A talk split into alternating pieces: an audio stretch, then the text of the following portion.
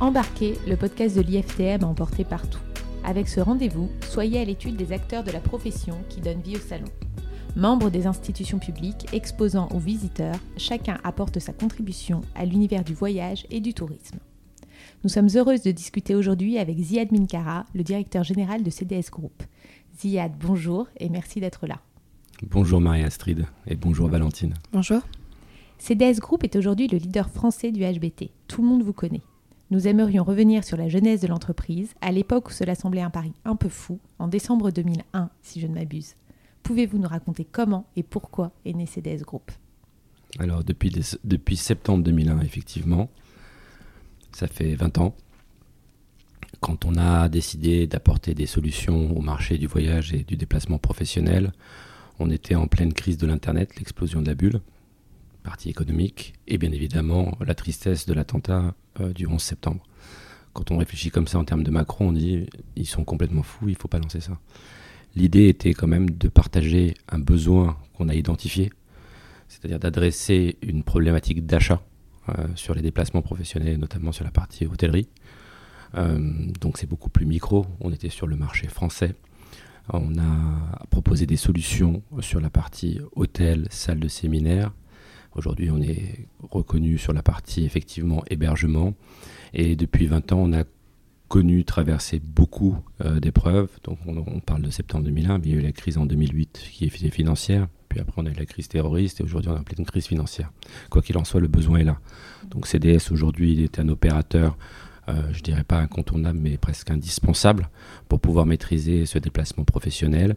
Et nous travaillons avec un grand nombre d'acteurs dans cet écosystème complexe, que ce soit côté client, puisque nous adressons la clientèle affaires, donc plutôt grands comptes, CAC 40, comptes globaux, les administrations publiques avec nos partenaires distributeurs agences de voyage, et puis l'ensemble des fournisseurs qu'on retrouve sur le salon comme des fournisseurs hôteliers ou les, OTA euh, plus connus par euh, Expedia ou Booking.com.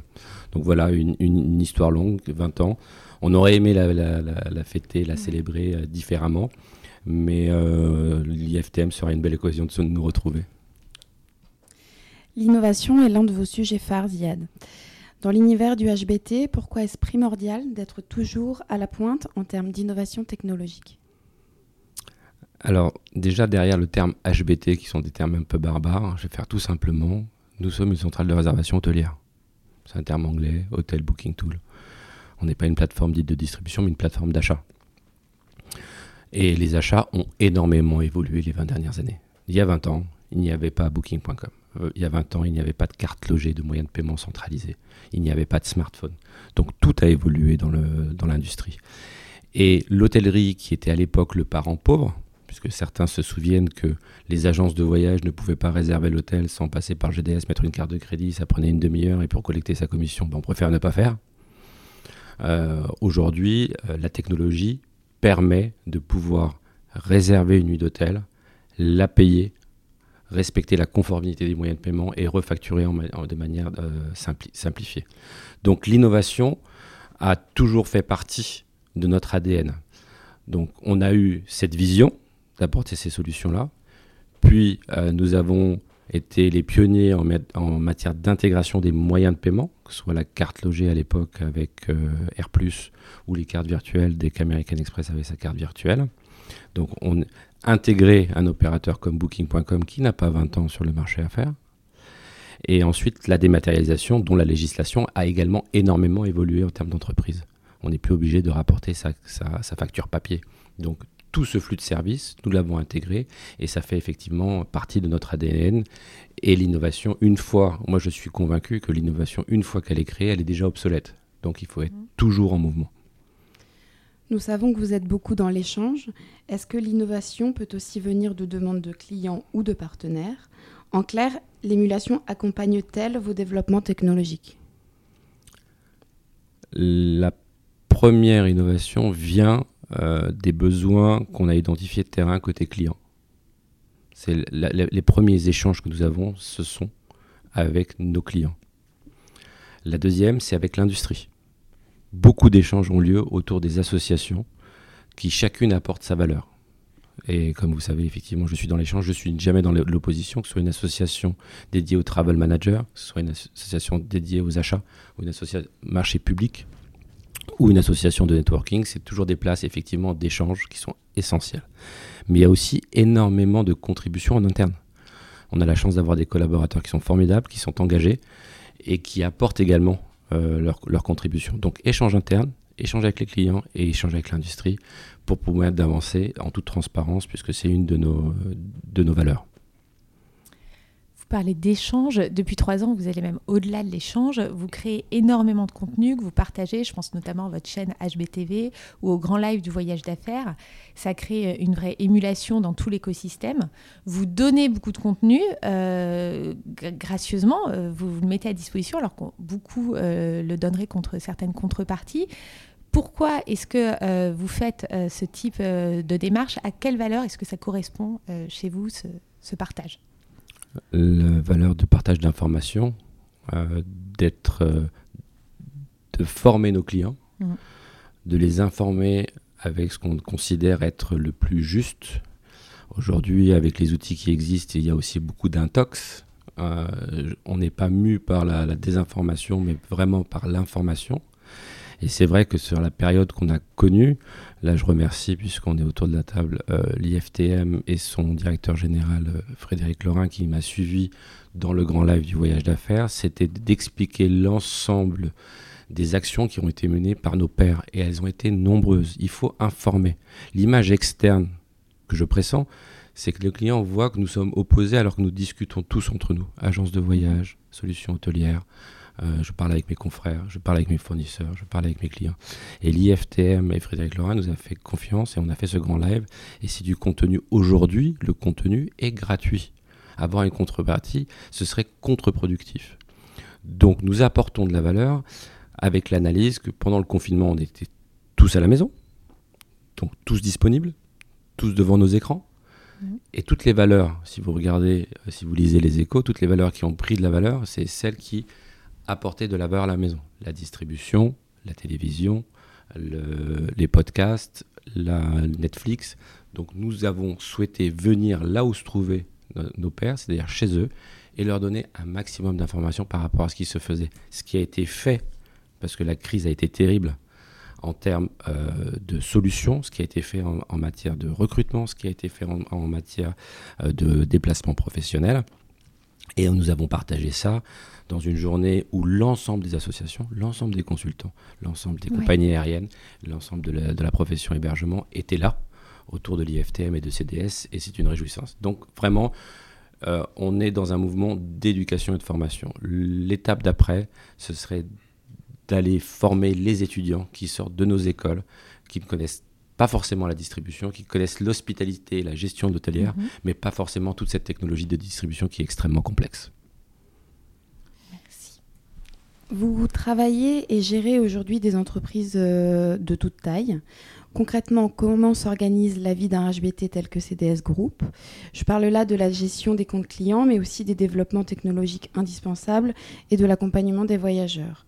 Cela impose une mise à disposition d'un grand nombre de compétences, non? Alors comment ça se passe? Ça se passe bien.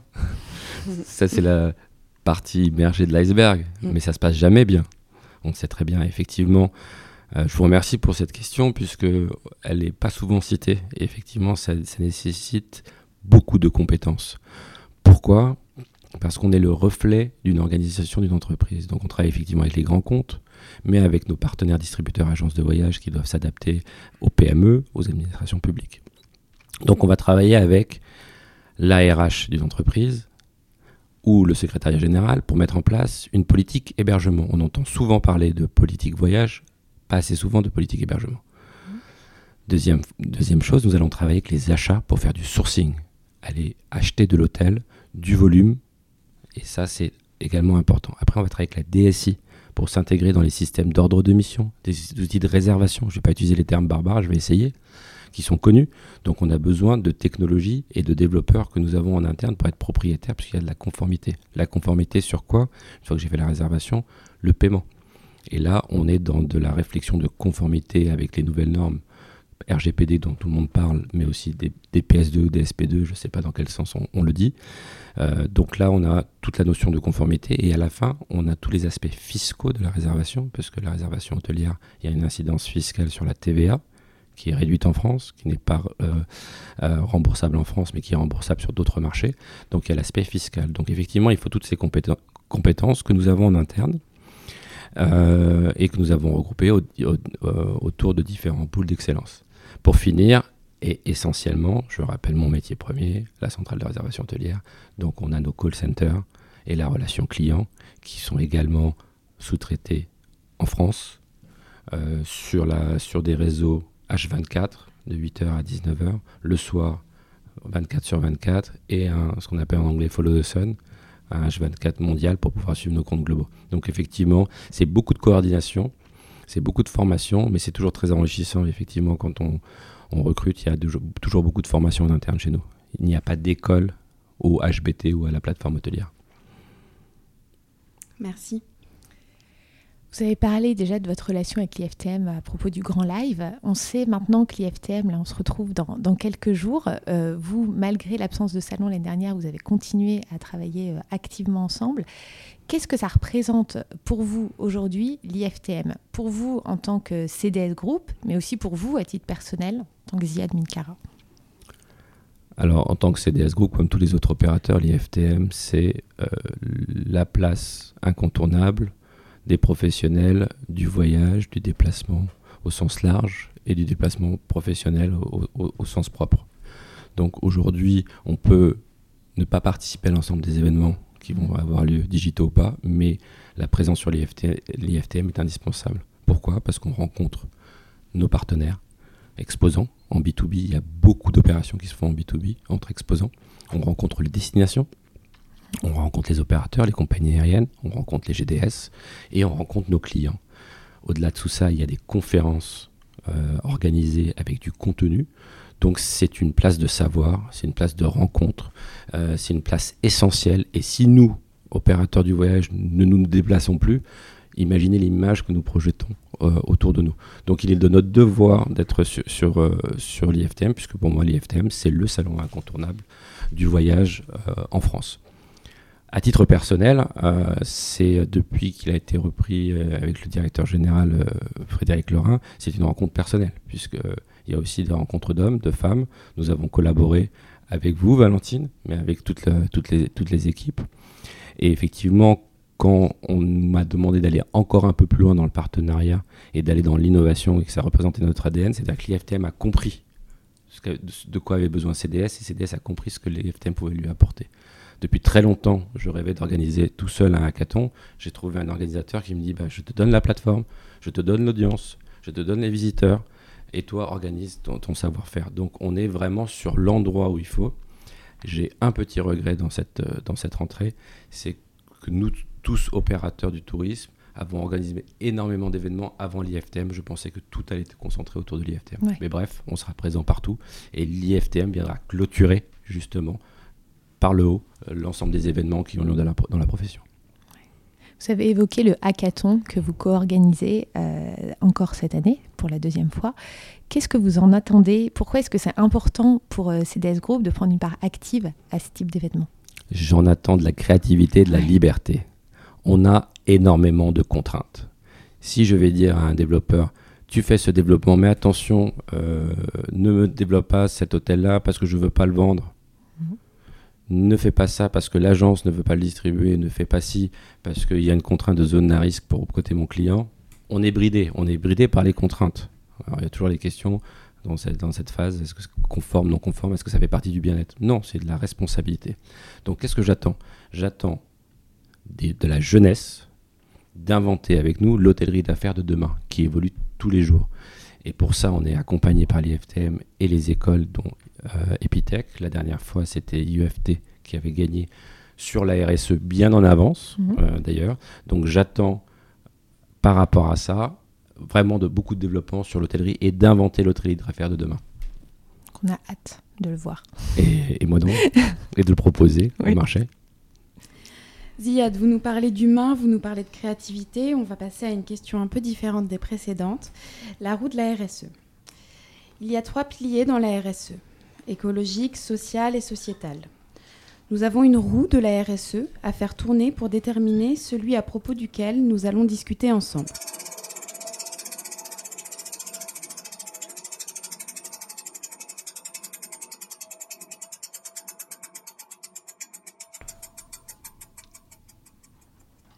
Nous allons parler du pilier sociétal. Nous savons que vous accordez une grande importance au partage d'expertise et au networking, par exemple. Quelle est votre vision de cet aspect? Alors depuis le début, l'entreprise est engagée dans la diversité. Pour nous, la diversité est une, richesse. Et c'est un facteur de développement. Il n'y a aucune discrimination chez nous en termes de genre, de sexualité, de religion, d'âge et tout ce que vous pouvez voir pour diviser. Depuis mes origines et, et, euh, et dans l'entreprise.